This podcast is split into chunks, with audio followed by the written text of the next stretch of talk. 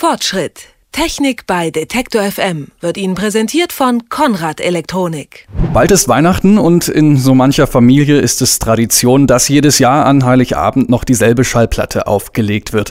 Doch nach 30 Jahren im Schrank klingt die schwarze Scheibe vielleicht nicht mehr so, wie sie soll, leiert oder ganz schlimm ist zerbrochen. Abhilfe soll der Trend zur Digitalisierung verschaffen. Anstatt sich seine LPs im Internet als MP3 nochmal zu kaufen, kann man die Plattensammlung dank USB-Plattenspielern und Co. digitalisieren. Worauf man dabei achten muss und welche Geräte sich am besten zur Digitalisierung der Plattensammlung eignen, das fragen wir jetzt Michael Wolf von der Stiftung Warentest. Ich grüße Sie.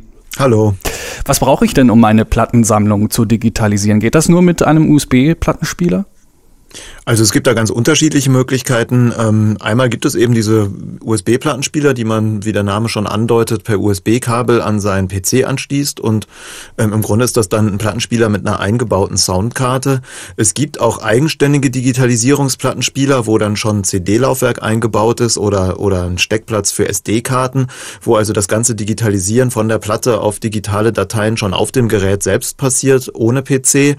Ähm, oder aber, wer schon eine große Plattensammlung hat, wird in der Regel auch schon einen ganz vernünftigen Plattenspieler haben. Natürlich kann man auch den äh, mit Hilfe eines äh, Verstärkers und einer Soundkarte an seinen PC anschließen und dann eben direkt über den PC ohne einen speziellen USB-Plattenspieler seine Platten digitalisieren. Das also zum Thema Hardware, also was für Geräte es gibt und welche man dafür benutzen kann. Was brauche ich denn für Software?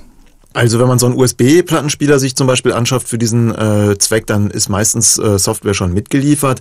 Es gibt aber auch ähm, durchaus ganz brauchbare Gratis-Programme, mit denen man Audioaufnahmen äh, herstellen und äh, schneiden kann. Ein sehr bekanntes Programm ist zum Beispiel Audacity. Das ist ein quelloffenes Programm, also ein Open-Source-Programm, was schon ziemlich viele Funktionen zum Aufnehmen und Schneiden von Audioaufnahmen mitbringt. Die Bedienung ist vielleicht ein bisschen gewöhnungsbedürftig, aber wenn man sich da einmal reingefrickelt hat, äh, dann kann man damit schon ziemlich gute Ergebnisse ähm, erzielen. Lassen Sie uns kurz auf die USB-Plattenspieler eingehen. Da hört man eher selten Gutes. Die seien oft äh, billig und die Klangqualität schlecht, heißt es. Sind die Geräte wirklich so schlecht wie ihr Ruf? Also es gibt zumindest schlecht. Das, das, kann man pauschal schwer beantworten, weil da gibt es wirklich große Qualitätsunterschiede. Ähm, wenig überraschend, tendenziell die billigen Dinger, die irgendwo im Elektronikmarkt ähm, auf dem Grabbeltisch stehen, die werden oft nicht so toll sein, kann man sich ja fast denken. Mhm. Ähm, es gibt durchaus auch welche, die eine recht ansprechende Qualität liefern, ähm, aber es sind natürlich dann zwei Komponenten, die gut sein müssen. Der Plattenspieler selber muss ein guter Plattenspieler sein und die Wandler, die das dann, äh, das, das Klangmaterial von analog analog auf digital wandeln müssen vernünftig sein. Ähm, wenn das beides hinhaut, dann funktioniert das damit auch gut. Aber wer sowieso schon Platten hat, wird ja in der Regel auch schon Plattenspieler haben. Und wenn der gut ist, ähm, dann fährt man meistens wahrscheinlich besser, indem man eben einfach seinen gewohnten Plattenspieler mit einem Phono-Vorverstärker, mit einer vernünftigen Soundkarte verbindet und dann eben mit dieser Soundkarte die Platten aufnimmt. Nun ist es ja so, Vinylfans schwören ja immer auf die grandiose Tonqualität der LP. Wie kann ich dafür sorgen, dass die bei der Digitalisierung nicht schlechter wird? damit sie nicht schlechter wird, äh, muss auf jeden Fall ähm, die Qualität des Wandlers stimmen. Ne? Also die, wenn man, man kann das Ganze natürlich auch einfach mit der Soundkarte, die im PC schon verbaut ist, machen deren Klangqualität ist oft nicht so richtig toll. Also wenn man das wirklich in guter Qualität machen will, dann schafft man sich eher eine externe Soundkarte an. Man muss natürlich auch darauf äh, achten, dass das alles vernünftig miteinander verbunden ist, dass nirgendwo was brummt oder knackst oder so. Vorher die Schallplatten sollte man natürlich auch reinigen, um möglichst kein Staubknistern äh, drauf zu haben. Ähm, und dann werden die Audioaufnahmen auch nicht schlecht. Gibt es so klassischen Fehler, den man bei der Digitalisierung machen kann?